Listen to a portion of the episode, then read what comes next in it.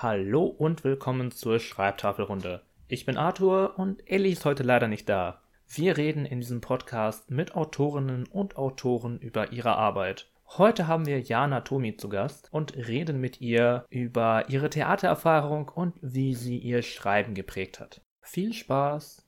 Hallöchen, ich bin Jana Tomi.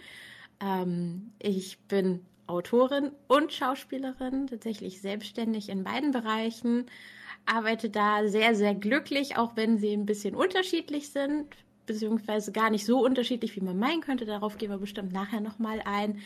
Ansonsten habe ich Theaterwissenschaft und Erziehungswissenschaften studiert. Ähm, ja, was gibt es noch so zu mir zu erzählen? Ich veröffentliche im Fantasy-Bereich, im Gedankenreich Verlag. Das nächste Buch erscheint hoffentlich Ende des Jahres. Die ersten beiden Bücher sind schon raus. Ist eine Dilogie, damit also abgeschlossen. Und äh, genau, das war Romantasy, das nächste wird High Fantasy und äh, das Projekt danach ist auch schon geplant und es ist eine Trilogie. So, das gibt's, glaube ich, so zu mir zu sagen. Ach so, ja, und dass ich das Chaos und der Flausch in Person bin, aber äh, ja.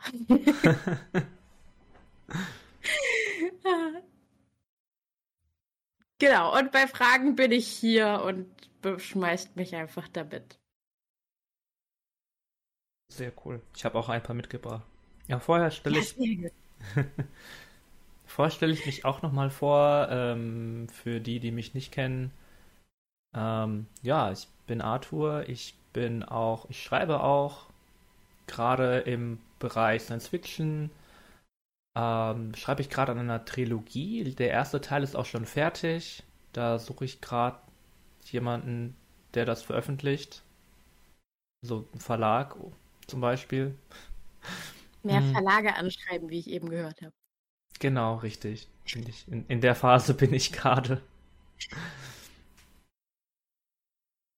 Ja, ansonsten schreibe ich die ein oder andere Kurzgeschichte oder Kurzroman. Ja, genau, und das ist, äh, das ist es zu mir. Ah, übrigens, ich habe Informatik studiert, angewandte Informatik glaube, das hat nichts. Ja, ich glaube, das hat ja. nichts hier mit dem Thema zu tun, aber ich wollte es einfach mal erwähnen.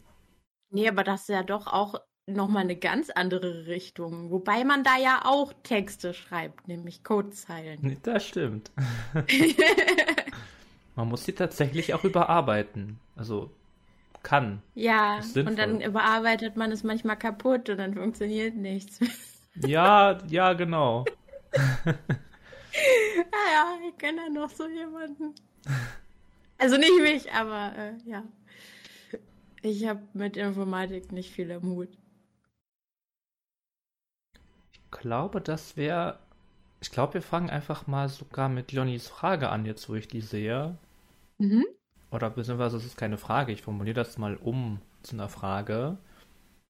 Äh, und zwar, Johnny überlegt immer noch, wo er seinen Verlag, nee, wo er sein Werk rausbringt, ob er es selbst rausbringt oder bei Verlagen, weil er gehört hat, dass man bei Verlagen wenig Geld bekommt.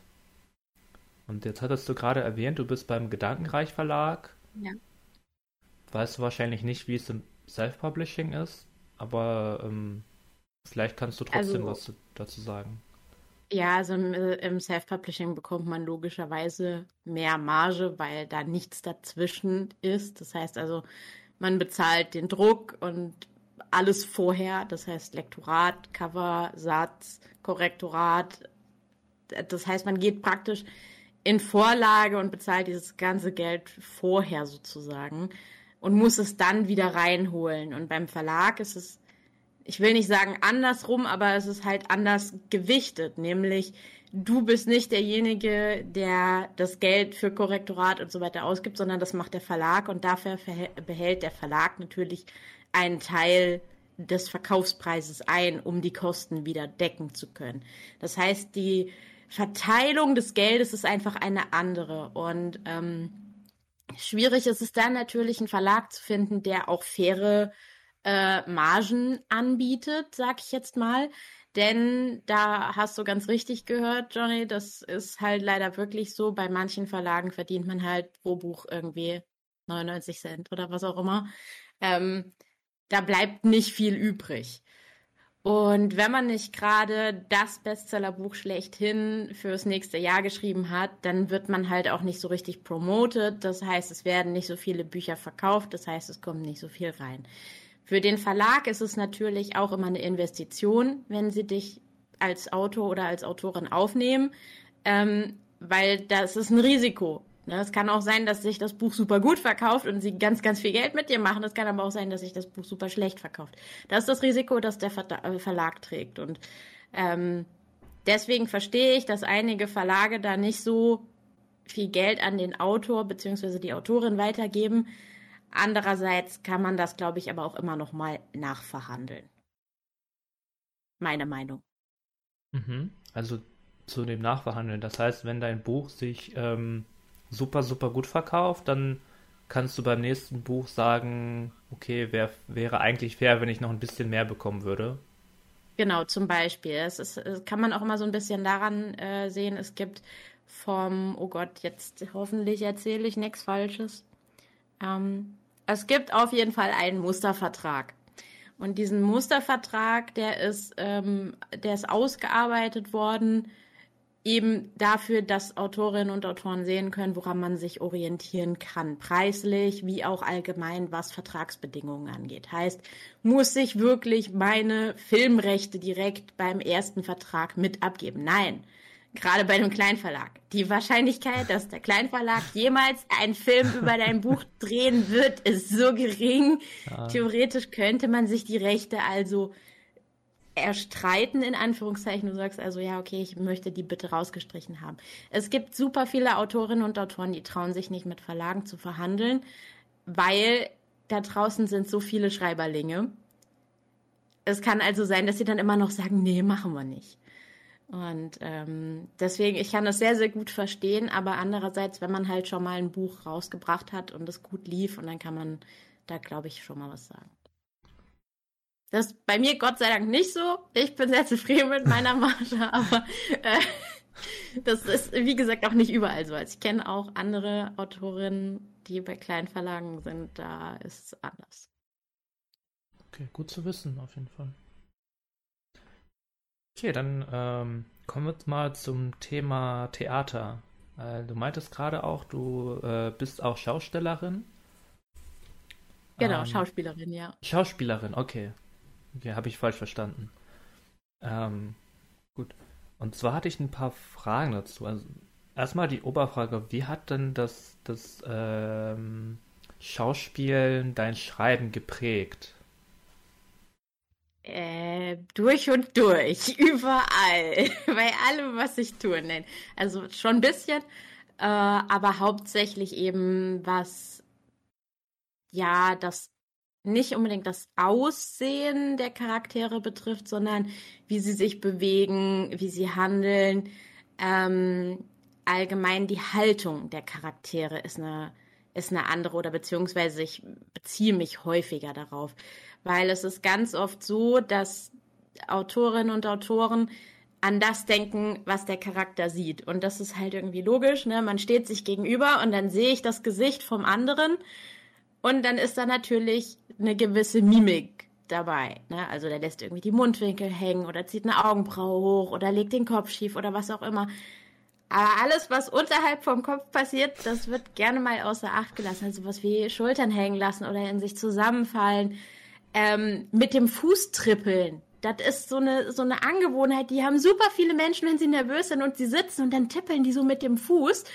Und wenn man sich gegenüber sitzt und das zufälligerweise sieht, dann kann man das ja auch mal erwähnen, weil das sagt unfassbar viel über die Figur aus. Äh, und ja, das ist, das ist so das, was ich sagen würde, das hat sich verändert, dass ich am ehesten darauf achte, wie die Haltung meiner Figuren gegenüber anderen Figuren ist und auch gegenüber ihrer Umgebung. Ja, spannend. Jetzt, wo du es sagst, äh, ich glaube, da könnte ich selber noch ein bisschen Ja, ich merke das immer sehr, sehr oft. Also, dass, dass da hauptsächlich so dieser, dieser Scheuklappenkastenblick herrscht. Ja. okay, genau, das hatte ich ähm, ansonsten, was ich mir auch überlegt hatte, vielleicht hast du ja auch dadurch eine Art Gefühl für Dramatik entwickelt. Kann das auch sein oder hattest du das vielleicht schon vorher? Uff, also, ich würde sagen, ich hatte den Hang zur Dramatik schon immer. Wobei ich jetzt nicht weiß, was zuerst da war, das Theater oder die Dramatik, weil ich schon als Kind Theater gespielt habe. Also ich stand schon im Kindergarten mit meiner Kindergartengruppe auf der Bühne und habe damals den Regenbogenfisch aufgeführt. War ganz großes Kino. Ich habe gesungen, es gibt ein Video davon. Warum habe ich das eigentlich erwähnt? Das ist katastrophal. und ähm, ja, das, das heißt, also ich war schon da sehr, sehr früh dabei, habe also auch als Kind immer super gern, wenn ich irgendwie mit anderen unterwegs war oder gespielt habe. Denn ich weiß nicht, ob ob das der ein oder andere vielleicht noch kennt, aber früher war das dann immer so ein, ja, du bist der und der und ich bin der und der und jetzt machen wir das und das und dann hat man irgendwie gespielt und dann kam einem eine Idee und dann so, boah, mach mal das und das und dann sag mal das und das und so hat man dann irgendwie weitergespielt. Das habe ich geliebt und so hat sich, glaube ich, auch dann das, die, die, der, der Hang zum Theater und zur Dramatik gemeinsam entwickelt. Ähm, es gab, es gibt eine schöne Erinnerung, die ich habe aus der Schulzeit. Da bin ich morgens von meiner Mutter angerufen worden, die war auf dem Weg zur Arbeit und die wollte mir halt erzählen, dass da was passiert ist, da ist irgendwie ein Reifen geplatzt und keine Ahnung. Sie wollte halt, dass ich mir keine Sorgen mache, wobei ich mir dann heute so gedacht habe, so, warum hat sie mich dann eigentlich angerufen? Aber Fakt ist auf jeden Fall, ich war am Telefon und es war so ein, was? Was? Der Reifen? man hat so richtig gesehen, dass ich diese Dramatik, die ja am Telefon passiert, dass diese, diese Geschichte in mir ausgelöst hat, dass ich die mitgespielt habe. Und im Nachgang kamen meine Klassenkameraden auf mich zu und so, ja, also du bist definitiv diejenige, die den Award für das beste Telefonat bekommen hat. Ich habe so gesehen, wie, wie unfassbar du mitgegangen bist. ja, also das ist da so viel zum Hang zur Dramatik bei mir.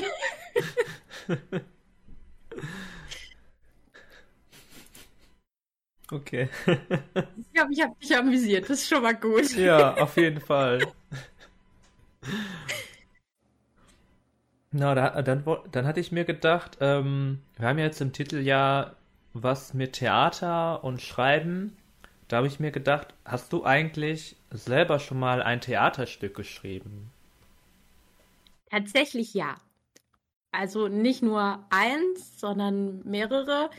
Was daran liegt, dass ich in der, oh, jetzt muss ich überlegen, achten, neunten Klasse, glaube ich, irgendwie so in dem Dreh, szenisches, darstellendes Spiel in der Schule als Wahlfach hatte. Und das heißt, wir hatten zweimal in der Woche Theaterunterricht und haben da auch selbst Stücke geschrieben. Dafür habe ich dann meine ersten beiden Stücke geschrieben. Aber auch im Deutschkurs allgemein haben wir immer mal wieder Theaterstücke verfasst, dann auch gemeinsam in der Gruppe und die aufgeführt. Jetzt aber so, dass sie irgendwo anders aufgeführt worden wären, meine Stücke, als in der Schule, noch nicht. Da bin ich immer nur diejenige, die mitspielt und bei, äh, bei anderen Stücken mit auf der Bühne steht. Und wie würdest, wie würdest du die bewerten, die Theaterstücke? Die ich geschrieben habe? Genau. Uff. Ähm, die sind in einer Schublade und da werden sie auch bleiben. okay. also ich habe letztens gerade mal wieder eins raus gekramt und das war, es hat einfach nur wirklich unfassbar wehgetan, das zu mhm. lesen, weil ich ja mittlerweile doch einiges übers Schreiben gelernt habe und auch über die Tatsache, wie man in Film, Fernsehen, Schrägstrich Büchern miteinander kommuniziert. Da muss man ja auch immer noch mal Abstriche beziehungsweise Unterschiede setzen. Aber das war wirklich schon sehr extrem schmerzhaft. Also ich hatte keine eigene Stimme für die Figuren, die da, das war so, ein, so eine Zehner-Mädels-Clique und keine von diesen Figuren hatte ihre eigene Stimme, sondern sie mussten sich immer mit Namen ansprechen, damit man überhaupt wusste, wer gerade mit wem redet und ja, es war, es war ganz, ganz ja, Oh. Das würde ich heute nicht mehr so machen.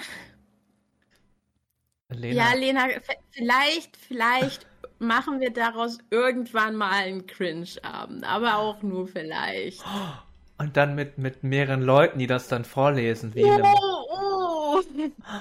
Ah, das wäre cool, also oder? Also ich muss auch, ich muss sagen, das ist nicht, das ist, glaube ich, nicht ganz, ganz konform mit, mit äh, irgendwelchen, ähm, also es ist, es, ja, ich, ich, muss, ich muss mal gucken. Da muss ich vielleicht okay. noch mal ein bisschen was reichen. Aber es ist, es ist schon, es war schon damals klar, dass ich, dass ich den Hang zu Tod und Verderben habe. Oh. Denn das, äh, das, das, das, Theaterstück basierte auf dem, äh, diesem Gedichtlied Zehn kleine Negerlein und die sind ja dann alle nach und nach gestorben oder gestorben worden. Und äh, das, das passiert den zehn Mädels natürlich auch. Also die sterben nach und nach.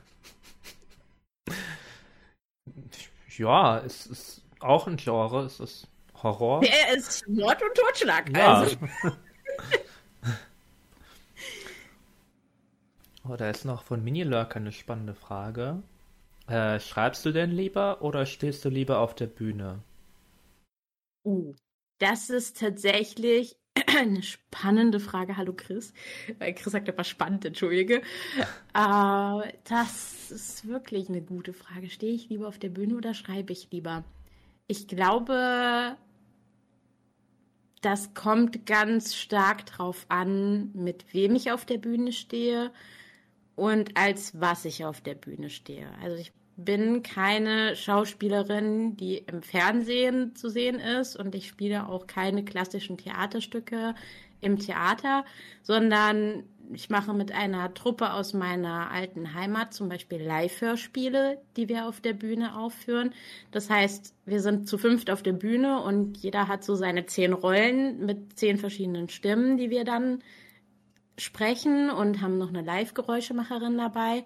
Und auf der anderen Seite bin ich aber auch in der Event-Schauspielerei. Das heißt also, ich mache solche Sachen wie Krimi-Dinner oder Casino-Abende, sowas in die Richtung. Und ich würde sagen, das ist, ja, also so, so in dieser Event-Schiene brauche ich, glaube ich, nicht immer, wobei ich da auch eine ziemlich coole Truppe habe, mit der ich schon tagelang durch Deutschland äh, gereist bin und ein Stück nach dem anderen aufgeführt habe. Das war tatsächlich ziemlich cool. Aber mit meiner Hörspieltruppe, wenn ich da häufiger auf der Bühne stehen würde, das würde mich tatsächlich freuen. Und ansonsten Schreiben nimmt natürlich den Hauptteil meiner Zeit ein, weil es einfach aufwendiger ist, als auf der Bühne zu stehen und an einem Abend ein Stück aufzuführen. Mhm. Stimmt. Ich meine, so, ich glaube, sobald du das Stück ja einmal gelernt hast, kannst du es ja immer und immer wieder aufhören. Genau, genau. Also die, die, die Stimmen, gerade auch wenn man jetzt von dem Live-Hörspiel ausgeht, die bleiben halt einfach im Kopf. Die, die haben sich so eingebrannt, wenn man das die ganze Zeit geübt hat. Und dann äh, ist es halt, dann kommt das wie auf Knopfdruck einfach wieder raus. Ich, wir hätten jetzt zum Beispiel im August hätten wir was aufgeführt, das ist einfach schon drei Jahre alt. Und das war so eine kurze Überlegung, hm, brauchen wir davor nochmal? Nee, nee, das geht schon. Ja, aber da ist so eine, da ist so eine heftige Szene mit den Geräuschen. Egal, das kriegen wir schon. Man merkt, das Chaos verfolgt dich überall hin. Ja, ja, ja, doch, doch, doch, das ist. Aber ich, also die anderen, die sind da auch entspannt, weil wir halt eine sehr eingespielte Truppe sind. Das heißt also, wenn wir zusammen auf der Bühne stehen, dann weiß man halt auch immer ganz genau, dass man sich auf den anderen verlassen kann. Und es kam schon wirklich oft genug vor, dass irgendwelche Probleme auf der Bühne passiert sind, mit denen man nicht gerechnet hat. Zum Beispiel, dass ein Geräusch länger gedauert hat oder wie auch immer. Und dann ist der Sprecher gerade einfach eingesprungen und hat das überspielt und hat improvisiert. Und die Zuschauer haben gedacht, es gehört zum Stück. Und man weiß aber, dass jeder Einzelne, der da mit auf der Bühne steht, dieses Zeug dazu hat, das improvisieren zu können. Und äh, das, das ist immer sehr, sehr beruhigend, weil dann weiß man, okay, wir haben dieses Stück sehr, sehr lange geübt und das ist einfach in Fleisch und Blut übergegangen. Und wenn wir jetzt auf die Bühne gehen, dann können wir das. Auch nach zwei Jahren noch. Das ist cool, das hätte ich so nicht erwartet. Ja, ich, denke, das liegt auch immer so ein bisschen an, an, der, an der Gruppe. Also ich würde das jetzt auch nicht mit jedem machen, aber die Leute kenne ich jetzt halt schon recht lange und weiß, dass ich mich auf sie verlassen kann. Ja, du meintest gerade. Achso. Ja. Nee, nee, sag. Aus. Alles gut. Ich habe die Frage hier aufgeschrieben. Ich kann sie jederzeit stellen. Achso, nee, ich wollte noch sagen, da ich ja auch allgemein aus dem Impro-Theater komme. Also ah. da, ich habe so ein bisschen, ich habe erst Theater gemacht und dann bin ich ins Impro-Theater gerutscht und dann habe ich die Eventschauspielerei äh, angefangen. Und dieses Impro-Theater gibt einem unfassbar viel Sicherheit, weil man weiß, eigentlich kannst du nichts falsch machen. Alles, was du auf der Bühne tust, das, das kann nicht falsch sein, weil das Publikum weiß nicht, wie es ablaufen soll. Es sei denn, sie sitzen jetzt zum dritten Mal in einem geskripteten Stück, dann fällt es ihnen wahrscheinlich auf. Aber tendenziell der, Zu der normale Zuschauer, die normale Zuschauerin, die zum allerersten Mal ein Stück sieht, die kauft dir das ab, was da gerade auf der Bühne passiert. Und du kannst als Schauspieler bzw. Schauspielerin einfach Dinge behaupten, dass sie passieren und das Publikum akzeptiert es. Okay, das macht aber keiner absichtlich, oder? Als, als Prank nee. einfach. Also, also ja, ja, es gibt, das gibt es. Das nennt sich Dernieren-Gag. Also das heißt, ähm, die, die, die erste Vorstellung ist ja die Premiere, dann kommen alle anderen Vorstellungen und dann kommt die Derniere, das allerletzte Stück, sozusagen von einer Spielzeit eines ähm, einer Geschichte. So, man hat immer weiß ich nicht, im Theater sind die Spielzeiten länger, da hat man teilweise drei, vier, fünf Monate. Und bei uns ist es halt kürzer. Wir haben so vier Auftritte oder so und dann ist schon auf jeden Fall die Derniere, weil wir ja nur eine kleine Gruppe sind und kein Theater im Rücken haben. Und beim Dernieren-Gag baut man dann gerne schon mal was ein, was irgendwie während der Probe schiefgelaufen ist oder wie auch immer. Es, es gab zum Beispiel ähm, äh, das äh, bei, bei dem einen Stück hat der eine Schauspieler dann erzählt, dass der andere Charakter sich Pomade ins Haar schmiert. Das Problem war, der Schauspieler hatte keine Haare. Und das war dann halt, das hat sich dann irgendwann halt so ergeben, dass es bei, bei den Proben irgendwie total der Gag geworden ist. Und bei der Derniere hat besagter Schauspieler dann eben auch gemeint, und dann schmierte er sich die äh, in die Haare ne, und guckte so rüber. Naja, und dann hat er weitergespielt, weil dann haben halt alle gewusst, okay, das ist das Gag, so der Denieren-Gag einmal am Ende einer, einer Veran eines Veranstaltungszyklus, einer, einer, eines Aufführungszykluses darfst du so einen Gag bringen. Und du darfst ihn auch absichtlich bringen. Und das ist auch sehr oft so, dass die Schauspielerinnen und Schauspieler sich halt wirklich während der Probe schon überlegen, okay, was kann ich als den Gag bringen, was nicht zu so sehr aus dem Stück rausreißt, was aber alle auf der Bühne verstehen.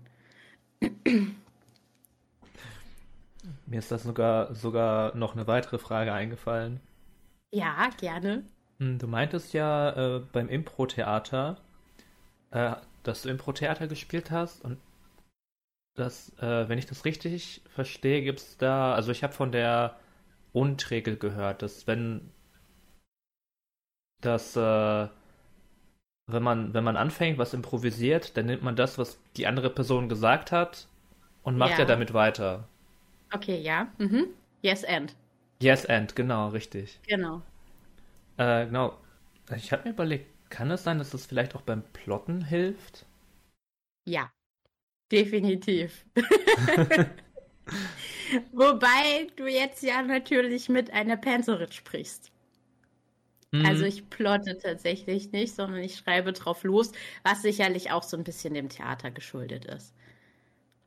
Das heißt, ich ähm, für, für alle, die den Begriff noch nicht kennen, Plotter sind ja diejenigen, die die Geschichte vorher planen und Panzer sind sozusagen Entdecker, die einfach so locker aus der Hose rausschreiben. Und ähm, da, da gibt es kein großes, ich überlege mir, was in welcher Szene, an welchem Punkt und so weiter passiert, sondern da ist wirklich so, okay, also ich habe da so zwei Charaktere und jetzt äh, los geht's. Und dann gucken wir mal, wo wir rauskommen. Ich glaube, da hilft es sogar noch mehr.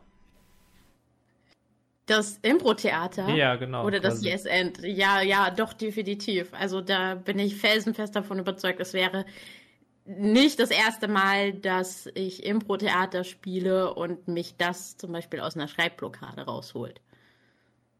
Oh. Weil mich das einfach wieder dahin bringt, den Kopf frei zu machen.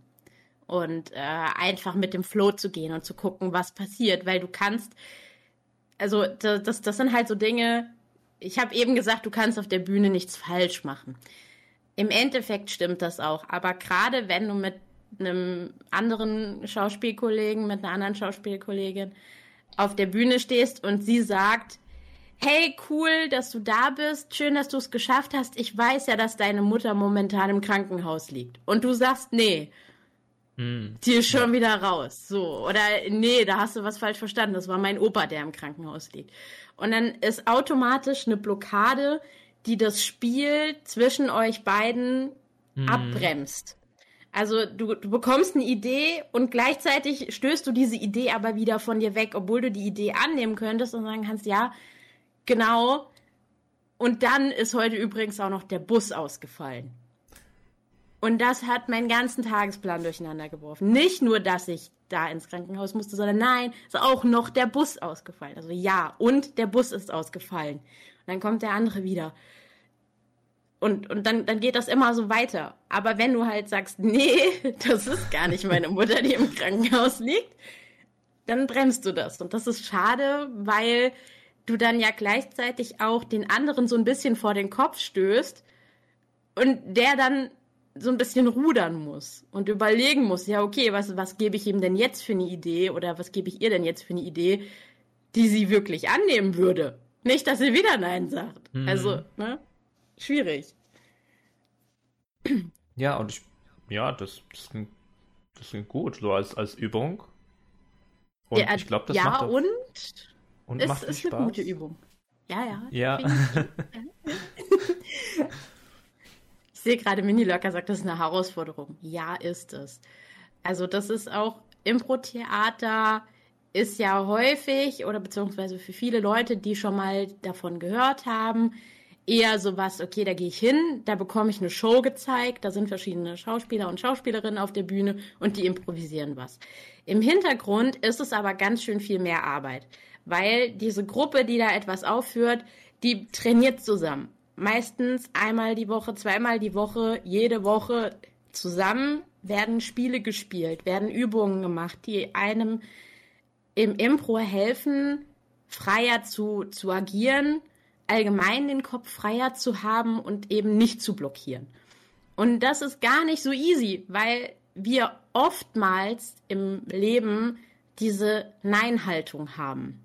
Und das ist auch okay, weil wir werden regelmäßig von irgendwelchen Leuten angesprochen, hey, wollen Sie nicht diesen Vertrag? Hey, wollen Sie keine Waschmaschine? Hey, wollen Sie nicht dies? Wollen Sie nicht das? Kannst du noch ein bisschen mehr arbeiten?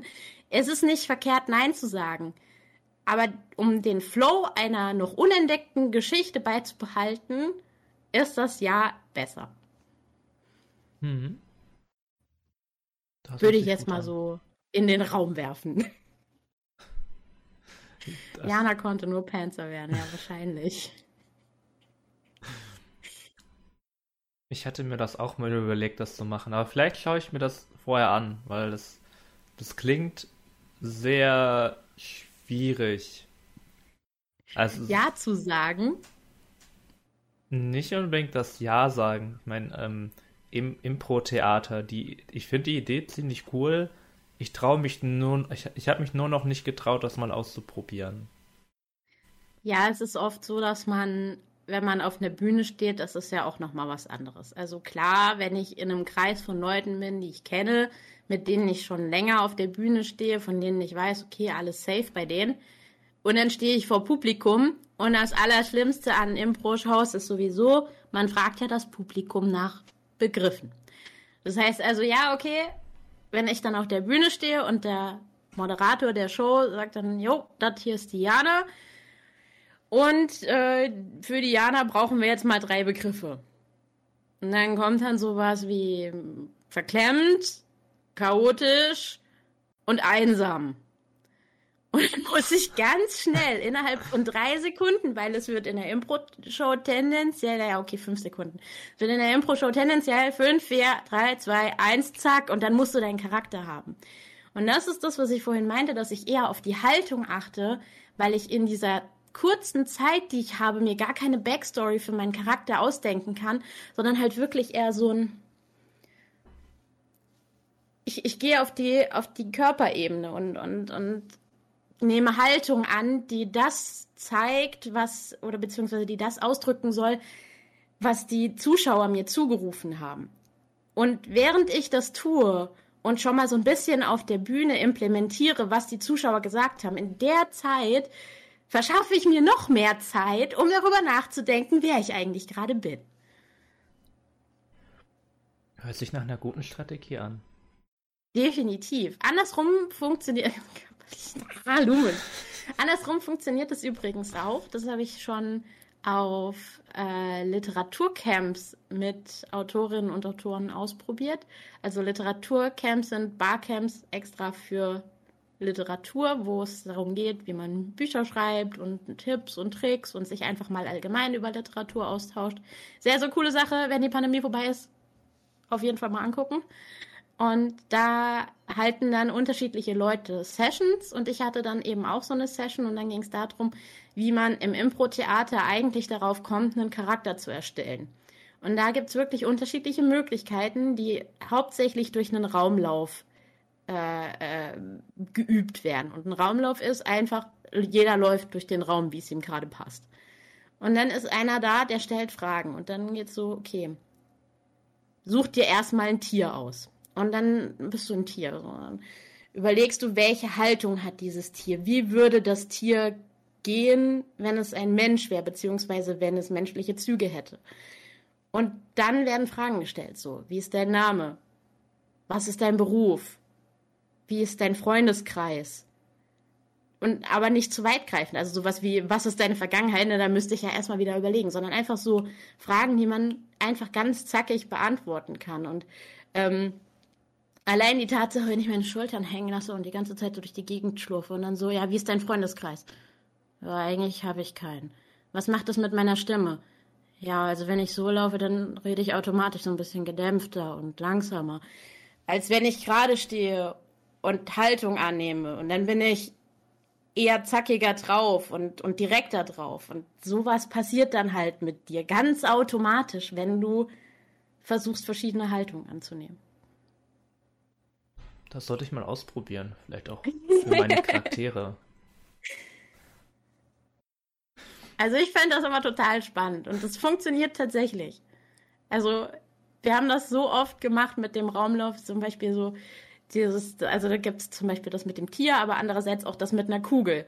Du überlegst dir, irgendwo in deinem Körper ist eine Kugel, die dich nach unten oder nach oben zieht.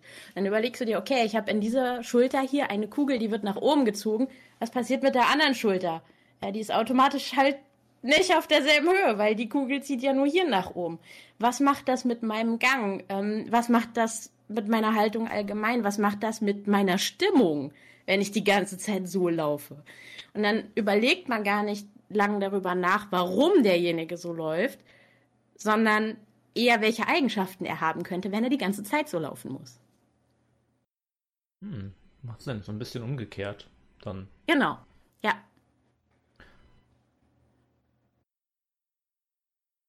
Ja, genau. Ich glaube, jetzt bin ich ein bisschen ausgeschweift. das macht nichts. Äh, genau, ich hätte, du hattest noch etwas gesagt zu den Stimmen, die du noch drin hast. Für die ja. Charaktere vorhin. Ähm, ich glaube, für das Live-Hörspiel. Ähm, ich bin mir gerade nicht sicher, wie funktioniert das. Hast du, ähm, oder lass mich das so formulieren, wie viele Stimmen beherrschst du quasi? Wie viele unterschiedliche Stimmen könntest du quasi hast du ab gespeichert und könntest dann sprechen? Ähm, viele. Ich habe sie nie gezählt. Ich glaube, das würde auch irgendwie, also Stimmen, ich, ich sehe gerade schon im Chat Janas Miro-Stimme, Janas Mami-Stimme. Also, ich glaube, man merkt ganz gut, äh, die Leute kennen schon ein bisschen, dass ich damit halt sehr gut variieren kann, ja, die Oma-Stimme. Also, ich, ich, ich würde nicht sagen, ich würde, glaube ich, die Frage, wie viele beherrsche ich oder wie viele kann ich nachmachen oder wie viele kann ich allgemein sprechen, kann ich, glaube ich, nicht beantworten. Okay. Das, das sind viele. viele ist auch eine Antwort. Okay, dann, dann bleibe ich bei viele. äh, und wie gehst du denn zum Beispiel vor, wenn du einen neuen Charakter hast? Ähm, wie findest du da die richtige Stimme? Ist das eine Variation von Stimmen von, von anderen Stimmen, die du schon kennst? Oder nimmst du dann eine, eine Person, die du schon mal gehört hast? Also Referenzen sind meistens aus Film und Fernsehen.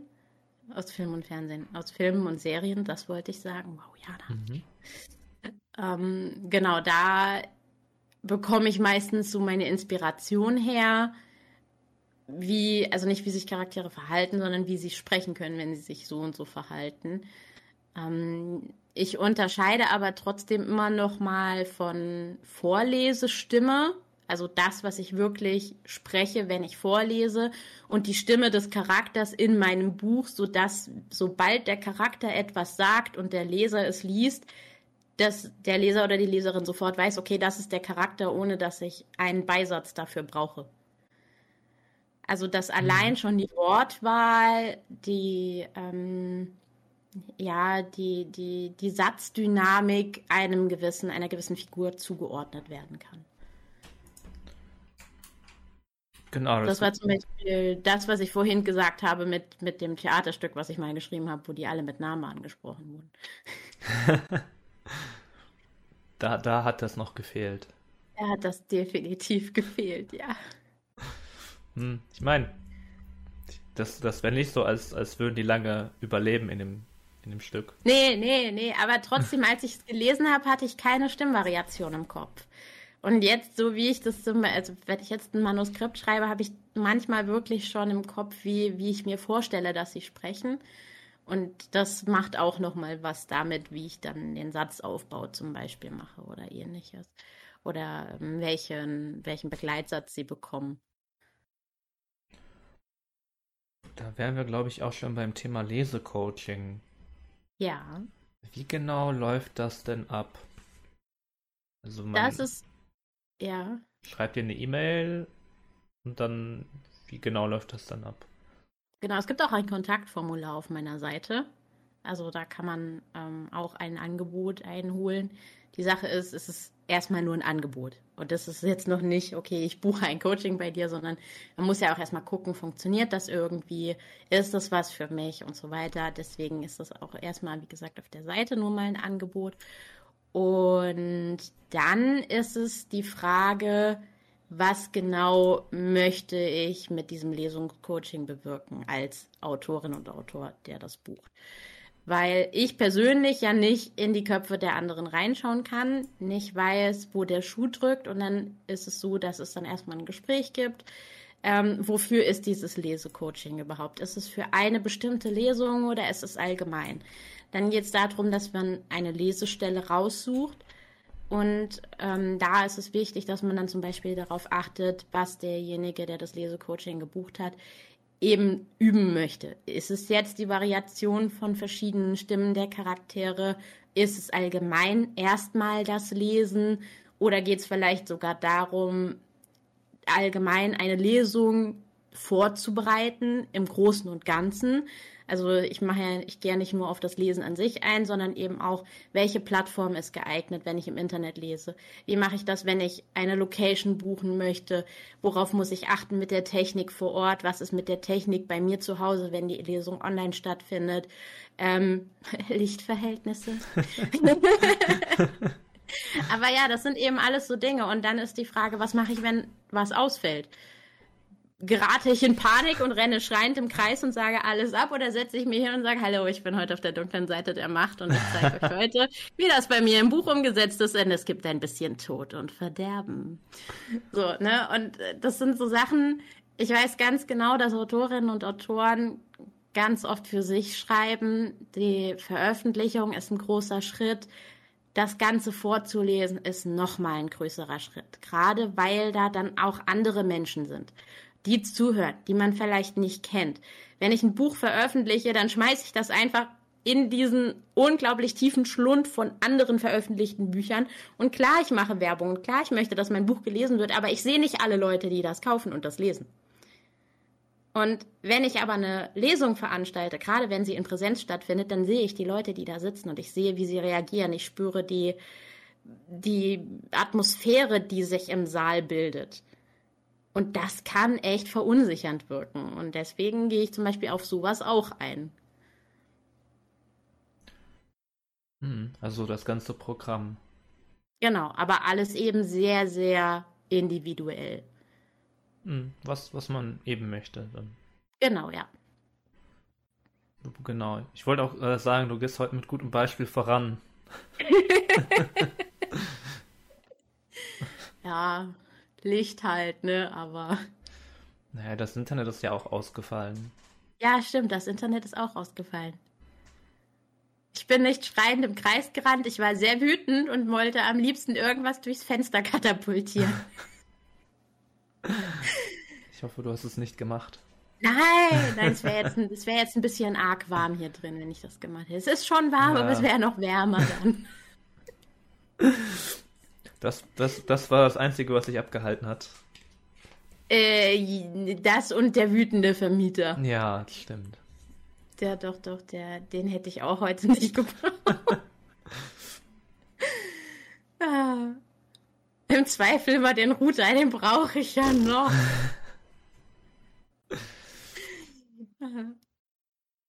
Lum hat nochmal, genau, da können wir nochmal, warum, aber warum bist du heute ein Schattenwesen? Oh, warum ich heute ein Schattenwesen bin. Ja, ich bin heute ein Schattenwesen, weil meine Lichter über das WLAN funktionieren und das WLAN ja nicht funktioniert, weil das Internet nicht funktioniert, sondern ich über das Internet von meinem Handy online bin das aber kein WLAN hat, sondern nur über Kabel mit meinem PC verbunden ist. Und äh, da haben wir die Misere. Mhm. Ja. Wir haben das Beste draus gemacht. Ich habe sogar was Helles angezogen, damit ich nicht so dunkel aussehe wie sonst.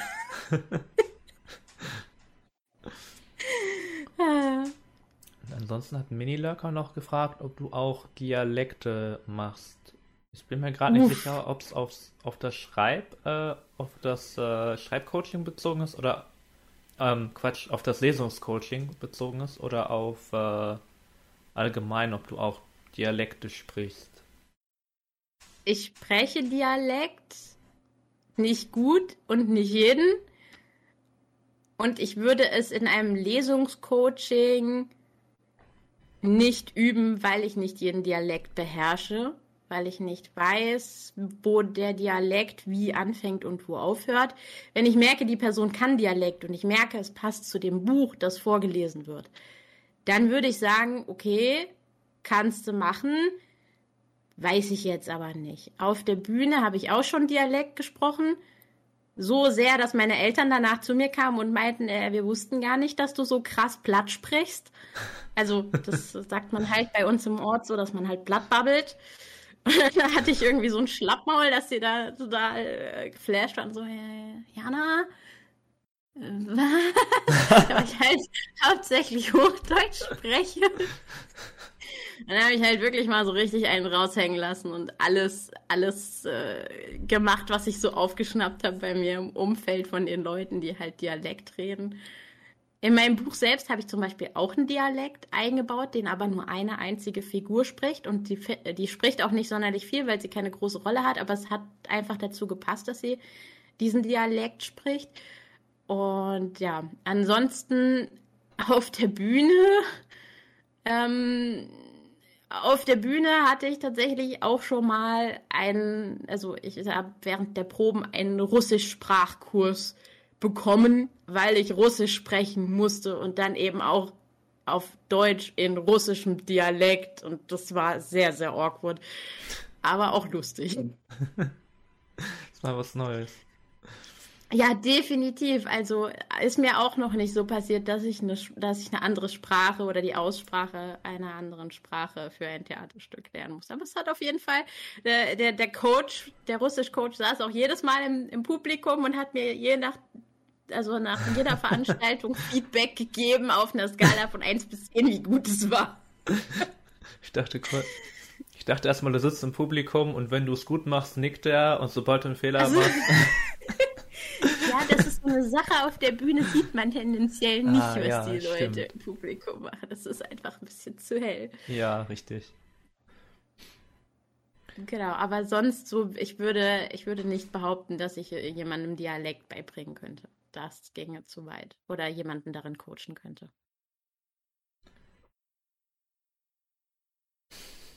Ach, Mini-Lurker. Wird bei einer Flasche Wodka nochmals durchgesprochen. Aber das wäre ja dann kein Dialekt, sondern das wäre dann betrunken. Das kannst du auch. Äh, manchmal, aber andere können es besser. ich kann es vor allem nicht lange durchziehen, weil ich dann kicher. Aber selbst kichern gehört ja dazu betrunken sein. Das passt auch wieder.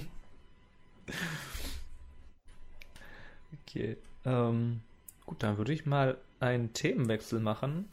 Ähm, und zwar meintest du, du schreibst Romantasy. Jetzt schreit Lumen gleich. Das ist kein Romantasy. äh, genau, das ist das. Ja, das ist eigentlich meine Frage. Was, was genau ist eigentlich Romantasy? Das ist eine gute Frage. Also ich würde behaupten, es ist, es ist die Mischung aus Romance, beziehungsweise, weil Lumen gerade sagt, romantisch ist es nicht. Es ist so, dass bei Romantasy eine Liebesgeschichte eine sehr, sehr starke Rolle spielt. Meistens steht sie im Vordergrund oder sie spielt eine sehr, sehr große Rolle. Ganz egal, wie sie ausgeht, Lumen. Und ganz egal, ob es kitschig ist oder nicht. Aber auf jeden Fall ist es eben so, dass da die Liebesbeziehung im Vordergrund steht. Und das Genre wird deswegen so unterteilt, damit Leute eben wissen, okay, es, ist, es geht halt wirklich ähm, es geht wirklich um, um eine, eine Liebesgeschichte im Vordergrund und nicht direkt um, um alles drumherum. Das wäre ja dann High Fantasy oder Urban Fantasy. Wobei ich nicht sage, dass in High Fantasy und Urban Fantasy keine Romance mhm. vorkommen kann, ähm, sondern der, der Schwerpunkt liegt halt einfach mehr auf dieser Love Story. Genau, da hatte ich ja, ich hatte häufig gehört, dass äh, das ist ja häufiger in, in Fantasy-Romanen, dass es irgendeine Love Story gibt, aber die ist dann eher im Hintergrund. Und das ist dann bei Romantasy anders, richtig? Genau, ja.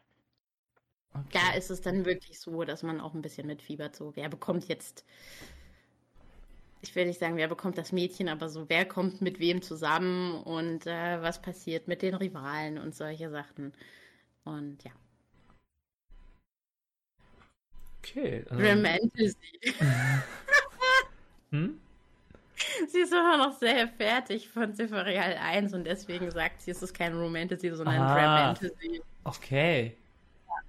Ich bin mir gerade nicht sicher, ob das zu Romance gehört, dass es ein Happy End gibt. Du meinst äh, nicht, ich meine, du kennst dich dann besser aus. Ich, ich schreibe kein Romance. Ich weiß es nicht. Es ist, wie soll ich sagen, es ist normal dass es ein Happy End gibt. Es ist auf jeden Fall etablierter, dass es ein Happy End gibt. Und wenn es kein Happy End gibt, dann ist das schon ein bisschen, ja, ist, es ist mal was anderes. Das, wäre so, wenn bei einer High Fantasy äh, der große, der, der Held, der, der schafft es einfach nicht, den großen Bösewicht zu besiegen. ja, das wäre wäre auch mal was Interessantes. Also ich würde das sowas stimmt. gerne mal lesen. Im Endeffekt ist es so, dass es irgendwie geartet einen Abschluss findet. Und ähm, ich bin der Meinung, wir müssen ein bisschen mehr wegkommen von diesem absoluten Kitsch-Romans-Gedöns. Weil ja, ich weiß, Leute lesen das gerne, aber ich bin auch nicht so der absolute Kitsch-Fan und brauche das nicht immer. Und deswegen dachte ich mir damals, ich schreibe mal eine etwas andere Romance.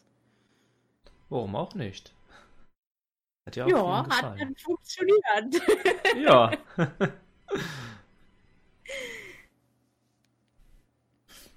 ah, ich sehe, da sind viele Leute im Chat, die das eher als Romantasy. Ja, ja, ja, das ist. Äh... Da wären wir wieder bei der Sache mit, was war zuerst, Diana oder das Drama?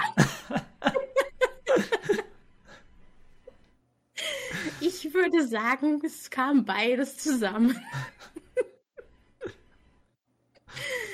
Ah.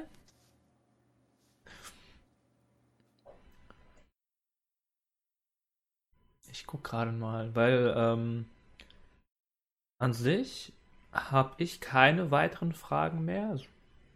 Ähm, aber vielleicht äh, hat ja jemand noch, noch ein Thema im Chat, über was wir reden könnten.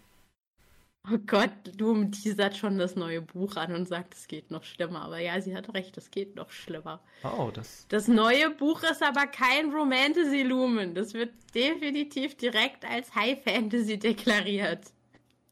Ach, guck mal, und dann weißt du auch schon das Ende. Der Held stirbt. Oder die Heldin. Tatsächlich weiß ich das Ende, ja.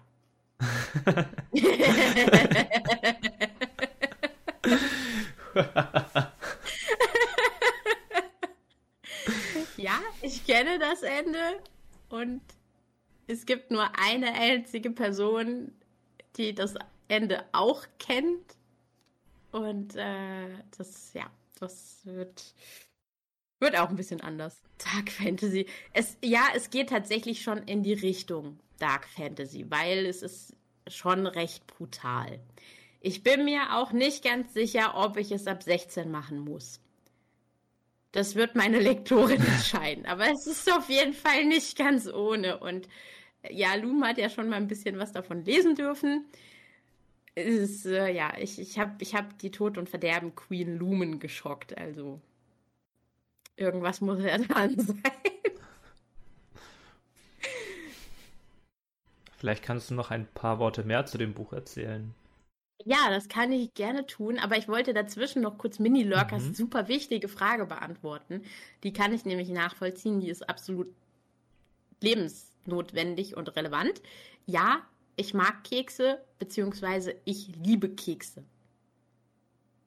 Also ich glaube, das kann man so als Statement äh, stehen lassen. Ich denke, das ist ein sehr, sehr gutes Statement zu Keksen. Ja, ja, genau, genau. Wie, wie vorhin beim Kuchen. Es sind einfach so diese Fragen im Leben, die geklärt werden müssen. Genau, ja, zu dem, zu dem neuen Buch, das hoffentlich Ende des Jahres noch erscheinen wird. Das heißt Im Schatten der Flammen. Wird hoffentlich ein Einteiler, wobei es ziemlich dick ist und ich nicht ganz sicher bin, ob die Druckerei es in ein Buch packen wird. Also ja, gucken, vielleicht werden es dann auch zwei Teile, aber es ist ausgelegt auf einen Einteiler. Und ähm, es geht um die Menschen und die Feuerpriester. Die Feuerpriester sind eigentlich wie Menschen auch, nur dass sie Magie beherrschen, und zwar die Magie der Flammen. Und es gibt eine sehr tragische Vergangenheit, die ich jetzt nicht näher erläutere, aber Fakt ist auf jeden Fall, dass die Feuerpriester aus einem gewissen Grund ähm, einen Groll hegen und diesen Groll an den Menschen auslassen und dementsprechend grausam zu den Menschen sind. Das heißt, sie unterdrücken sie, sie wollen Opfer von ihnen, sie nehmen sich alles, was sie, was sie wollen, bekommen natürlich alles umsonst. Also sie sind so die Herrscher der Welt. Ähm, es gibt natürlich auch nicht übermäßig viele davon, aber die, die es gibt, die sind halt sonderbar grau sonderlich grausam und ganz furchtbar. Ähm, Menschen werden bei lebendigem Leib verbrannt, solche Sachen. Und dann gibt es zwei Protagonisten, aus deren Sicht das Buch erzählt ist. Das eine ist Asael. Er ist ein Feuerpriester, beziehungsweise ein Halbpriester, weil er halb Mensch, halb Feuerpriester ist. Und ähm, ja, er versucht sich gerade so ein bisschen seinen Platz in dieser Gesellschaft zu erkämpfen, und sich irgendwie da reinzufinden und zu schauen, dass er irgendwie akzeptiert wird, weil er ja auch nicht verraten darf, dass er nur ein Halbpriester ist, weil die werden logischerweise auch nicht so gemocht. Feuerpriester sind da sehr auf reines Blut aus. Und die Protagonistin, Rihanna, also die andere Sicht, sie glaubt, dass sie ein Mensch ist. Spoiler, sie hat auch Magie in sich. Und äh, ja, so beginnt dann die gemeinsame Reise zwischen den beiden.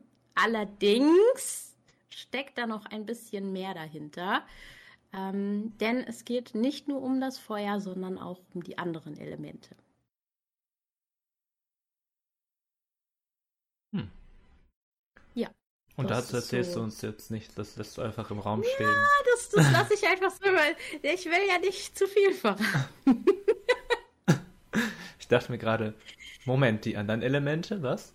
Ja, ja, es gibt auch andere Elemente, ja, und die spielen auch eine Rolle, aber ähm, dafür muss man dann das Buch gelesen haben, denn äh, ja, wie gesagt, es gibt eine tragische Vergangenheit und das hängt alles miteinander zusammen äh, mit einem längst vergessenen dritten Volk. Und ja, oh. mehr verrate ich dazu nicht. Okay. Da bin ich gespannt. Ich denke, du hast ja, ordentlich die Stimmung angeheizt. Ja, ich fackel einfach alles ab. ja, also da ist es, da ist halt wirklich sehr die, die, die Gesellschaft, in der da in der diese Geschichte spielt, ist einfach sehr brutal, weil die Vergangenheit sehr brutal ist und das wird natürlich nach und nach in dem Buch aufgedeckt, aber in erster Linie, was der Leser eben mitbekommt, ist ganz am Anfang, okay, da ist ein sehr, sehr mächtiges Volk, das sich Feuerpriester nennt, das an der obersten Spitze der Nahrungskette steht, einfach alles abfackelt, was ihnen in den Weg kommt und Menschen halt einfach leiden lassen, weil es ihnen Spaß macht. Und das ist, das ist so dieser Moment, wo man ja schon so ein bisschen hm. nicht unbedingt mitfühlend gegenüber Feuerpriestern ist. Das ist äh, etwas unsympathisch. Ja, doch, doch, doch. ähm, weil wir es vorhin übrigens von Stimmen hatten. Ich habe es vorhin ja auch schon im Chat gesehen. Die Miro-Stimme ist besonders beliebt, weil Miro ein besonders verrückter Charakter ist. Und ähm, er ist halt nicht nur verrückt im Sinne von, dass er so ein bisschen abgedreht ist, sondern er hat halt ja auch, weil er ein Feuerpriester ist, ne, diese, diese Vorliebe, Menschen so ein bisschen zu quälen. Aber auf der hm. anderen hm. Seite ist er eigentlich auch so. Auf der anderen Seite kann man ihn eigentlich irgendwie mögen, aber irgendwie nicht, weil er ist ja fies zu Mensch. Das ist ganz, ganz schwierig. Und das ist zum ah. Beispiel was, was ich, was ich super gerne in der Stimme von Miro widerspiegel. Also weil er halt wirklich, ähm, er ist, er ist sehr, sehr überschwänglich, was seinen, was seinen Kumpel Asael angeht. Dann ist dann zum Beispiel so, was? Du willst mich, deinen besten Freund, einfach hier zurücklassen? Ist das dein Ernst? Und auf der anderen Seite ist er dann aber auch so ein, ja, Menschen quälen, das ist doch, das ist doch das, was Spaß macht. Und dann, ne? Ja. Äh, hat zwei Seiten. Macht es macht es auch unfassbar viel Spaß, ihn zu sprechen, weil er eben diese beiden Seiten hat. ja. Ich finde das, ich, ich mag sowas, weil du, du entwickelst irgendwie so, so, so eine Sympathie zu dem Charakter und dann, dann findest du heraus, dass dieser Charakter einfach total böse ist, aber du magst ihn trotzdem. aber es ist dir unangenehm. Ja, ja. Oh, ich sehe gerade hier, ich mache Lena ein bisschen Angst. Tut mir leid, Lena. Und Winnie Lurkers froh, dass meine Beleuchtung ausgefallen Das wirkt auf jeden Fall noch mal ein Stück äh, mehr. Ja, also da, ähm, ne, also Miro spreche ich unfassbar. Ich kann ja mal gucken, ob ich, ob ich euch, ob ich einen Schnipsel für euch habe. Rasten jetzt gleich alle aus. Wow, Schnipsel! Hab ich. Wo ist Explosiv. Der? Ah, hier. Ja, also ein paar werden, werden wahrscheinlich schon kennen, aber ähm, Schnipsel, Einfach, dass man. Schnipsel, Schnipsel. Ja, ja, ist ja okay, ist ja okay. äh, einfach, dass man mal so ein bisschen, so ein bisschen Miro-Feeling bekommt, sag ich jetzt mal. Ähm, so, schauen wir doch mal. Also einige werden den Schnipsel ja schon kennen, wie gesagt, aber äh, genau, hier zum Beispiel. Wir sind zusammen in eine Taverne gegangen, um etwas zu feiern. Und ähm, Biro ist so derjenige, der gesagt hat, okay, wir, wir, wir gehen nicht in eine Taverne so rund um den Tempel, in dem sie leben, sondern wir gehen in so eine Taverne, so ein bisschen abseits vom ganzen Trubel, weil diese Menschen da, die sind gar nicht darauf gefasst, wenn wir vorbeikommen und dann haben die immer so schön Angst vor uns. Und Miro freut sich halt total darüber. Und äh, ja, das, das ist halt, das ist halt sowas, wo man sich, wo Miro will man einfach nur den Kopf schütteln. Ähm, aber ja, das, das, ist, das ist zum Beispiel so eine schöne Stelle, wo ähm, die beiden dann miteinander reden. Und äh, da kann ich ja einfach mal ganz kurz ansetzen. Also der Wirt ist gerade von dannen gehuscht, hat sie zu ihrem Platz gebracht und äh, Asael steht noch so ein bisschen unglücklich in der Ecke rum und weiß nicht wohin mit sich. Ah, nimm es ihm nicht übel, flüsterte der junge Feuerpriester und kicherte. Stattdessen solltest du es genießen. Wie soll ich das bitte genießen können? Asael schüttelte sich. Hier gibt es Menschen im Überfluss. Miro breitete die Arme aus und seine Augen funkelten im Licht der Kerzen. Wir können uns also jeglichen Schabernack erlauben, sie ein wenig quälen und ein bisschen leiden lassen. Das ist es doch, was am meisten Spaß macht. Und ne, da, da merkt man halt, auf der einen Seite ist er so, ja, ist alles, alles toll, aber auf der anderen Seite, ich bin total durchgeknallt und lass uns irgendwelche Menschen abfackeln. um, ähm, und äh, wo man dann so die, die übertriebene, da, da, da ist mhm. übrigens, weil wir es ja vorhin von Dramatik hatten, auch sehr schön die Dramatik zu sehen, äh, so von wegen, was war zuerst Diana oder die Dramatik. Ähm, Moment. Das ist nämlich auch so ein Schnipsel, den ich, den ich sehr, sehr gerne mag. Ähm, Miro weckt Asael und Asael schlägt nach ihm, um eben, äh, um, um eben weiter schlafen zu können. Und Miro entrüstet sich dann. Wolltest du mich gerade verjagen? Mich? Deinen besten Freund? Miros Stimme kratzte in seinen Ohren, doch der junge Feuerpriester war noch nicht fertig. Zu Asaels Leidwesen beugte, sich, äh, beugte dieser sich beim Sprechen direkt über ihn. Die letzten Monde waren so berauschend. Ich dachte wirklich, uns verbindet etwas. Und nun das? Wie kannst du mir das antun? Bedeutet dir unsere Freundschaft denn gar nichts? Nicht ein bisschen? Und da ist dann die sehr, sehr heftige Dramatik. Es ist sehr dramatisch, ja. Ja, ja, er ist eine kleine Drama Queen. Mm, ich merke schon. Und äh, ja, ich sehe gerade Mini Lurker wieder dieser Jana-Blick. Das liegt einfach daran, dass ich immer total mitgehe beim Lesen. Also, ich mache das immer so. Ne? Ich bin da sehr. Hm voll und ganz drin, sag ich jetzt mal.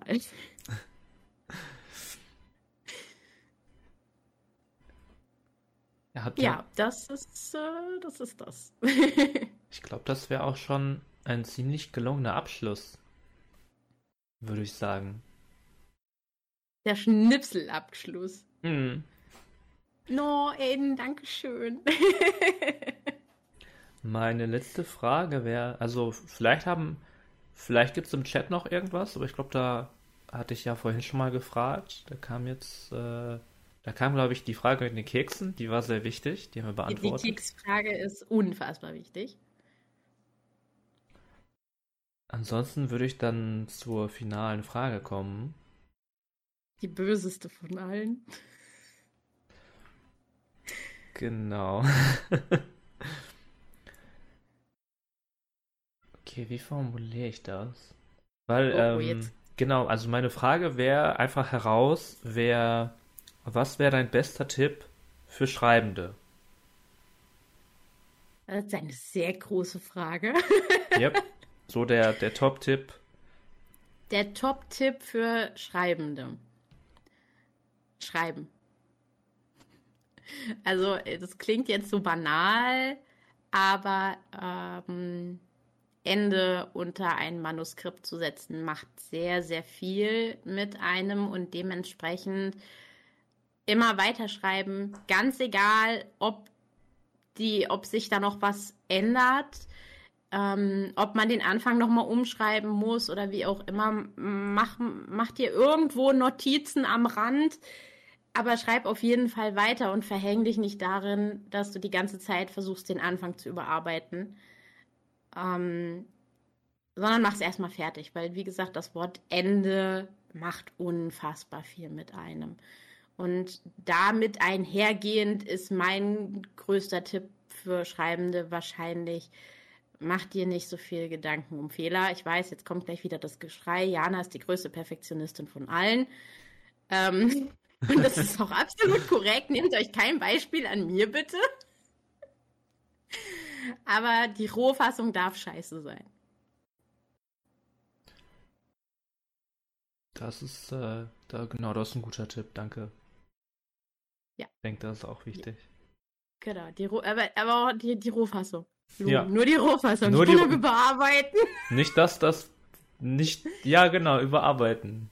Also nicht die Rohfassung schreiben und dann auf Amazon hochladen. Nee, bitte nicht, bitte nicht. Das wäre das wär nicht so gut. Nee. Also es wäre wär bestimmt mal interessant, aber es wäre, glaube ich, nicht so, nicht so gut. Es sei denn, ihr wollt danach ein anderes Pseudonym nennen. Dann Ja. könnt ihr das vielleicht machen. Wenn ihr so denkt, okay, da ist eh Hopfen und Malz verloren, ich brauche ein neues Pseudonym, ich schmeiße das alte in den Müll, dann, dann geht das natürlich, aber ähm, Hm. ja. Jetzt, wo du es sagst, vielleicht sollte ich, vielleicht sollte ich mit einem Pseudonym anfangen, falls ich irgendwas kaputt mache. Habe ich nicht meinen, meinen eigenen Namen verbrannt. Oh, das, das ist etwas, worüber ich mir sehr, sehr viele Gedanken gemacht habe, nachdem ich mein Pseudonym im Perso habe eintragen lassen. So, scheiße, jetzt steht er da. Was mache ich jetzt, wenn alles schief geht? Das steht da drin, ich kann es nicht mehr ändern lassen. Kannst du, kann man mehrere Pseudonyme haben? Ich glaube, man darf nur eins haben. Ah, okay. Ja, genau, deswegen sollte man sich das sehr gut überlegen. Ich meine, wenn du dein Pseudonym kaputt machst, da hast du immer noch deinen richtigen Namen. Das ist absolut richtig, aber es gibt ja einen Grund für das Pseudonym. Ja, gut, stimmt. Das, äh, ja. Also, ich, ich arbeite auch als Schauspielerin und Autorin eigentlich so. Es ist manchmal sehr, sehr seltsam, wenn ich dann nicht bei meinem Pseudonym genannt werde und dann so, hä? Ach so, ja, ich. Ja, kann ich verstehen. Das ist ja dann Ja, ungewohnt. weil- ja, man ist da einfach irgendwie so drin. Bei Nina schreibt gerade, äh, manche Autoren haben zwei oder drei Pseudonyme, je nach Genre. Ja, aber sind die dann auch im Perso eingetragen? Ich denke Nina? nicht. Oder sind die einfach nur. Also, das geht natürlich. Ich kann natürlich jetzt auch ein Pseudonym nehmen und dann einfach so weiterschreiben, aber irgendwo im Impressum muss entweder mein richtiger Name oder das Pseudonym aus dem Perso stehen. Hm. Also der Künstlername, der im Perso eingetragen ist. Und ähm, dementsprechend muss ich eins davon. Tana Yomi hier. Einfach. Ah, ja. ja. Okay. Ein Fuchs, wer da nicht an mich denkt, würde ich jetzt sagen. Ansonsten Mini Lurk hat einen, hat einen guten Vorschlag für ein Pseudonym von mir, einfach Arthur ohne Nachnamen. Geht das eigentlich? Muss man Vor- und Nachnamen haben? Ich weiß es nicht. Ich glaube, wir verquatschen uns gerade.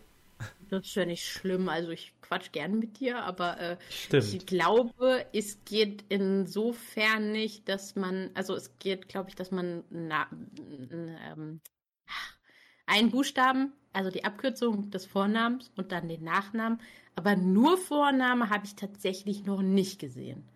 Ich auch nicht. Das würde vielleicht funktionieren, wenn man einen Eigenverlag hat. Aber auch da bin ich mir nicht sicher. Keine Garantie. Könnte man, könnte man sich äh, äh, einfach als Autorenname irgendwie guter Autor oder so.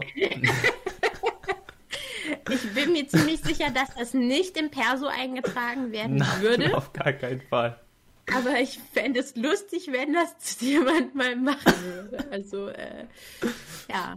Ich, ich, ich hatte ja auch, äh, ich, ich stehe ähm, in den Bücherregalen der Buchhandlung auch neben Tolkien, weil Tomi und Tolkien halt direkt hintereinander cool. kommen und das ist jedes Mal so ein, oh, ich stehe neben Tolkien. Das hat nichts damit zu tun, wie gut mein Buch ist, aber ich stehe neben Tolkien.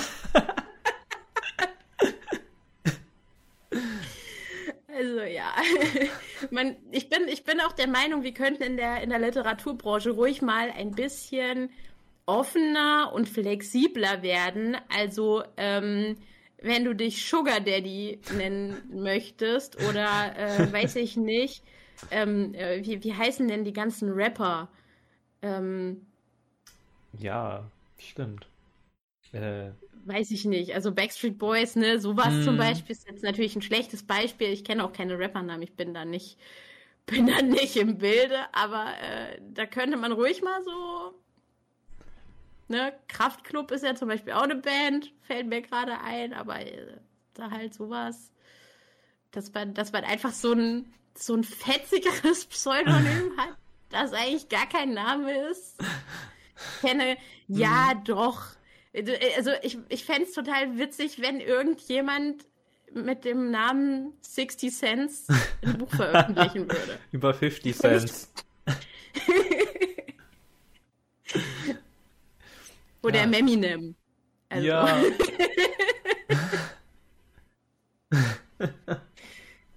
ich werde ich veröffentliche mein nächstes Buch mit dem Namen Meminem. Also ja. als, als mein Künstlername glaube, beim Self-Publishing kann man das, oder?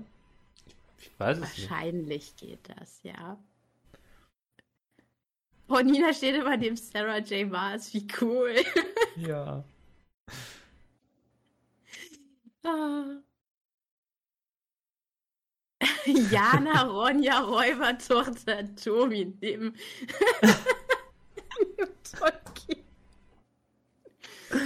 Oh, Mini-Lurker on point, I like. Einfach, einfach das, das Cover so ein bisschen ähnlich machen. Und dann, ich kann mir vorstellen, oh, guck mal, nehme ich das, nehme ich das, ist das, ja, das auch. Und schon hat jemand dein Buch gekauft. Finde ich super, weil er dachte, es ist toll. Ja, genau. Mommy Mom, finde ich gut. Ja, ja, die schreibt Ratgeber über äh, Kindererziehung. Die Mommy Mom. Stimmt. Hm? Wirklich? Also. Nee, nee, das war, war jetzt gerade. Das war eine Idee, okay. ich hätte es geglaubt. Ja, siehst du, das war das, was ich gesagt habe. Wenn die Zuschauer nicht wissen, was improvisiert ist, dann merken sie das gar nicht. Jetzt habe ich es verraten. Beim, ja. beim Improvisiertheater. Oh, deine Mutter ist im Krankenhaus. Was jetzt wirklich? Oh nein. Rennt von der Bühne. Da, deswegen, deswegen niemals mit Zuschauern Impro-Theater spielen. Glauben das am Ende noch. Also wenn du von der Bühne rennst, ich glaube, dann wirst du, ich glaube, dann wirst du in Erinnerung behalten. Also ich, ich fände das total witzig, falls ich, falls ich nach äh, der Pandemie mal wieder Impro-Theater spiele. Wie geht's deiner Mutter im Krankenhaus? So, was, meine Mutter ist krank. Was? Und, oh, man, könnte, man könnte fast schon sagen, Schreiben ist ein bisschen wie eine Death Map. Also nicht, dass oh. Leute sterben, aber. Ja, doch schon überlegt, im Manuskript. Ja, wenn man überlegt, wie viele anfangen, aber nicht fertig werden. Stimmt, ja. Das ist richtig, ja. Viele fangen an und beenden das aber nicht. Ich muss auch ehrlich sagen, ich war früher, als ich angefangen habe mit dem Schreiben, total neidisch auf alle Leute, die so viele Projekte gleichzeitig geschrieben haben. Ich war da in einem Forum und ähm, die Leute haben dann regelmäßig, ja, heute arbeite ich an dem Projekt. Hm, ich habe irgendwie sechs Projekte. Welches soll ich denn jetzt an welchem schreibe ich denn heute weiter? Und ich dachte mir so, okay, ich habe eine Idee. Eine. Und die schreibe ich gerade. Was ist, wenn ich mit dieser Idee fertig bin und dann keine weitere Idee habe? Leute, das ist nicht true. Vergesst es, denkt es niemals, weil wenn ihr einmal angefangen habt mit noch mehr Ideen im Kopf und es hört einfach nicht auf. es ist so ja. furchtbar. Es kommen immer mehr. Ich wünsche mir fast ein bisschen die Zeit zurück, als ich nur eine Idee hatte. Hm. Selbiges gilt übrigens auch für sehr, sehr große Buchideen. Also mit sehr vielen, vielen Teilen. Weil es hört ja dann auch nicht auf, sondern es geht ja dann auch immer weiter. Yep. Ich habe mein Projekt gestartet mit dem Ziel, ja, quasi ein Universum zu schreiben. Auch wenn das jetzt ein ja. bisschen lustig ist, wo es Sci-Fi ist. Aber ich meinte im Sinne von viele Bücher, die an, an demselben Ort spielen. Mhm. Ich finde das super cool, aber das ist auch, ich finde das total anstrengend, den Gedanken alleine schon. Ja. Ja, also wie gesagt, ich fand das ultra krass, dass die halt an allen möglichen Geschichten gleichzeitig gearbeitet haben. Oh ja. Aber ich weiß halt von sehr vielen Leuten aus diesem Forum, dass sie, das ist jetzt schon fünf Jahre her, mhm. dass sie kein einziges von diesen fünf oder sechs oh oder zehn Projekten, die sie da hatten, fertig haben. Und oder, oder es ist fertig und liegt halt dann in der Schublade. Mhm. Und weil sie ja weiterschreiben und nicht überarbeiten wollen, weil überarbeiten ist heavy. Und das ist dann so ein bisschen schade. Also es gibt natürlich auch andere Leute, die fertig geworden sind und mhm. die dann auch überarbeitet haben und so weiter. Da hängt es dann nicht daran, dass sie das nicht fertig gemacht haben, sondern dass sie noch nicht wissen, Verlag, Self-Publishing oder es hat noch kein Verlag geantwortet. Aber es gibt halt auch die andere Seite, die das dann nicht fertig schreibt. Und ich glaube, des, daher kommt auch mein Tipp für, für, fürs Schreiben, wo du mich ganz am Ende gefragt hast. Schreiben, einfach weiterschreiben, bis man Ende drunter setzt, weil das Ende was mit einem macht. Und dann überarbeiten. Ja, dann würde ich es erstmal einen Moment weglegen. Stimmt, komplett richtig. weil sonst sieht man irgendwann den Wald vor lauter Bäumen nicht mehr. Ja, ja, das stimmt. Ich aus der Erfahrung. Ja, tatsächlich finde ich Überarbeiten angenehmer als Schreiben. Ich glaube, das ist dann auch so eine, so eine individuelle Sache. Mhm. Weil bei, beim Schreiben schreit der innere Perfektionist dauerhaft. Unaufhörlich. Und beim Überarbeiten nicht? Beim Überarbeiten sagt er, ja, endlich. Endlich, jetzt. Aber beißt du dich dann nicht an einer Stelle so richtig fest, bis sie wirklich perfekt ist? Ah, okay, ich bin dann nicht so perfektionistisch. Ach so, okay. Mein, mein Perfektionist hat eine, hat eine geringe Ausdauer. Er meint ah, so, okay. ja, weißt du was, passt, jetzt mach weiter. Hörst du das, innerer Perfektionist? Können wir das bitte übernehmen? Aber beim Schreiben ist es eher so, dass ich meine Fehler ausblenden kann. Und beim Überarbeiten sehe ich sie alle und raufe mir die Haare. Ja, das kann ich auch verstehen. Naja, ich, ich sehe sie zwar nicht, aber ich weiß, also ich sehe hin und wieder mal ein Wort, was ich halt falsch geschrieben habe. Da ist einfach ein Rechtschreibfehler. Und ich will ihn, ich will zurückgehen und das Wort richtig schreiben, aber ich erlaube mir das nicht, sondern ich muss dann einfach weiterschreiben. Wenn ich dann schreibe, dann werden einfach Wörter geschrieben. Da wird der, der Mauscursor, der, der bewegt sich nicht zurück, der bewegt sich nur nach vorne. Bewegt sich nur nach vorne. Sehr gut, sehr gut. Ich muss auch gestehen, das habe ich bei Papyrus ausgeschaltet. Papyrus kann, wenn man es lässt, Wörter automatisch korrigieren. Mhm. Wenn da zum Beispiel, äh, weiß ich nicht, Schokolade und das S und das C sind groß und der Rest ist klein und dann macht er das automatisch, dass das C klein wird. Und das ist aber jedes Mal so, dass wenn man ein, Fall, ein Wort falsch schreibt und der ändert es, setzt er das in einen grünen Rahmen. Hm. Und wenn man den Ton anhat, dann gibt es auch noch ein oh, Bling von sich. Oh, jedes Mal, wenn man. Ach, ich habe es ausgeschaltet. Bei der Rohfassung habe ich das ausgeschaltet, weil allein dieser grüne Kasten, wenn das in meinem Blickfeld aufblinkt, reißt es mich schon aus dem Flow raus. Und das will ich einfach nicht. Das Einzige, was ich mache, ist manchmal, um reinzukommen, nochmal so die letzten paar Absätze durchlesen, bevor ich mhm. weiterschreibe. Aber sonst ist auch eigentlich immer geradeaus und äh, beziehungsweise immer, immer mit dem Flow und einfach weiterschreiben.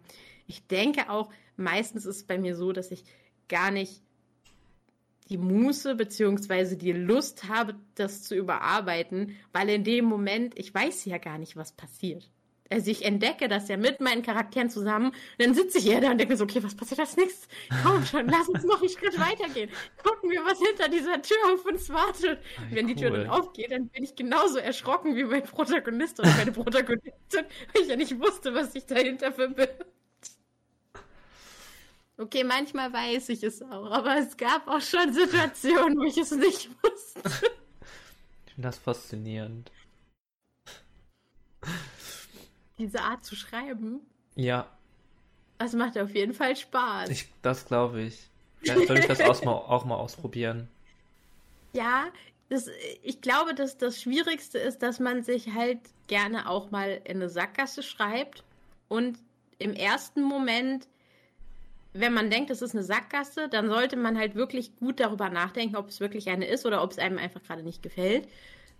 Ähm, manchmal ist es nämlich so, dass man denkt, es ist eine Sackgasse, aber dann, wenn man lang genug praktisch darüber nachdenkt oder überlegt, okay, wie würde der Charakter jetzt handeln, dann findet der Charakter auch einen Ausweg. Er schreibt, also er, er läuft ja nicht selbstständig in, in eine Sackgasse, tendenziell, wenn man mhm. ihn einfach laufen lässt. Und, aber wenn man sich wirklich in eine Sackgasse geschrieben hat, dann muss man auch bereit sein, Wörter zu löschen. Und das war bei mir äh, so, dass das Größte waren halt einfach mal 20.000, wow. die ich löschen muss. Das tat sehr weh. Das glaube ich. Also ich habe sie auch nicht gelöscht im Sinne von, dass ich sie rausgelöscht habe, sondern ich habe sie rauskopiert und ein anderes Dokument eingefügt, weil das waren Wörter, die ich geschrieben habe. Ich konnte sie nicht löschen. Also sie waren dann einfach de facto nicht mehr im Hauptdokument zu sehen. Ja, stimmt. Manchmal. Also da muss man gefasst sein. Genau, genau. Ja, manchmal Nee, mir ist nur die Idee gekommen, manchmal, ähm, also ich bin so in der Mitte zwischen Plotter und, und Panzer. Ich weiß mhm. ungefähr, was passiert. Ich weiß nicht, wie es passiert. Und manchmal ähm, bemerke ich, okay, das funktioniert nicht. Und dann fällt mir auf, außer wenn dieses Element da auch ist, mhm. Und dann muss ich, dann mache ich mir Notiz, okay, ich muss dieses Element irgendwie vorher in der Geschichte einbauen, damit es in dieser Szene verwendet werden kann. Ja, aber das ist ja auch interessant und spannend, dass man das dann einfach so noch dazu schreibt, beziehungsweise dann halt die Schwierigkeit hat, so, okay, wie baue ich das da jetzt ein? Mhm. Ohne dass es äh, zu sehr auffällt und dass der Leser eben nicht bemerkt, dass ich das nur für diesen Grund eingebaut habe. Und ja, genau. Und, und danach sollte man es auch nicht vergessen. Ja, genau, genau. Also Gegenstände vergessen ist sowieso eine sehr, sehr lustige Sache. So, das, sonst, sonst sollte man irgendwann gefragt, Moment, aber der hatte doch immer noch das und das. Warum hat er das nicht einfach benutzt? Ja, oh, genau, genau. Stimmt. Ist im Impro-Theater ganz genauso. Bestes Beispiel Partyszenen.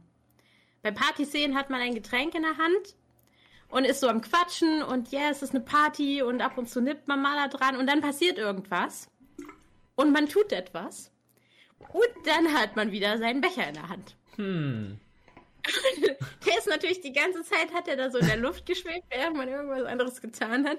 Zum Beispiel jemanden umarmen. Bestes Beispiel, also jetzt natürlich ne, während der Pandemie nicht, aber wenn man den Becher in der Hand hat und es kommt jemand, man möchte sich begrüßen, so typische Partybegrüßungen, Umarmung oder Küsschen, Küsschen, ne? Und dann lässt man den Becher los, umarmt denjenigen und dann hat man den Becher wieder in der Hand. Das würde im realen Leben einfach niemals passieren, weil man diesen Gegenstand ja in der Hand hat und auch fühlt, dass er da ja, ist. Und genau. man genau weiß, wenn ich ihn jetzt loslasse, dann fällt er runter. Aber wenn man das halt wirklich jetzt äh, nicht in der Hand hat, sondern das einfach nur spielt, dann muss man so in dieser Szene drin sein, dass man den Becher einfach wirklich nicht aus der Hand gibt, es sei denn, man stellt ihn ab. Stimmt. Und das ist äh, das ist auch etwas, was wir im Impro-Theater trainieren, bevor wir auf die Bühne für eine Show gehen. Ja, vielen lieben Dank, dass du hier warst. Vielen lieben Dank, dass ihr alle hier wart und zugeschaut habt. Vielen ich habe mich nochmal. sehr gefreut. Dankeschön. Äh, ich auch. Es hat sehr viel Spaß gemacht. Ja, also vielen, vielen Dank auch dafür und äh, schön, dass ihr so fleißig mitgeschrieben habt im Chat und für die Fragen und so. Genau. Und dann wünsche ich noch einen schönen Abend. Tschüss. Ich hoffe, die Folge hat euch gefallen. Mehr zu Jana Tomi erfahrt ihr unter jana-tomi.de. Habt noch einen schönen Tag.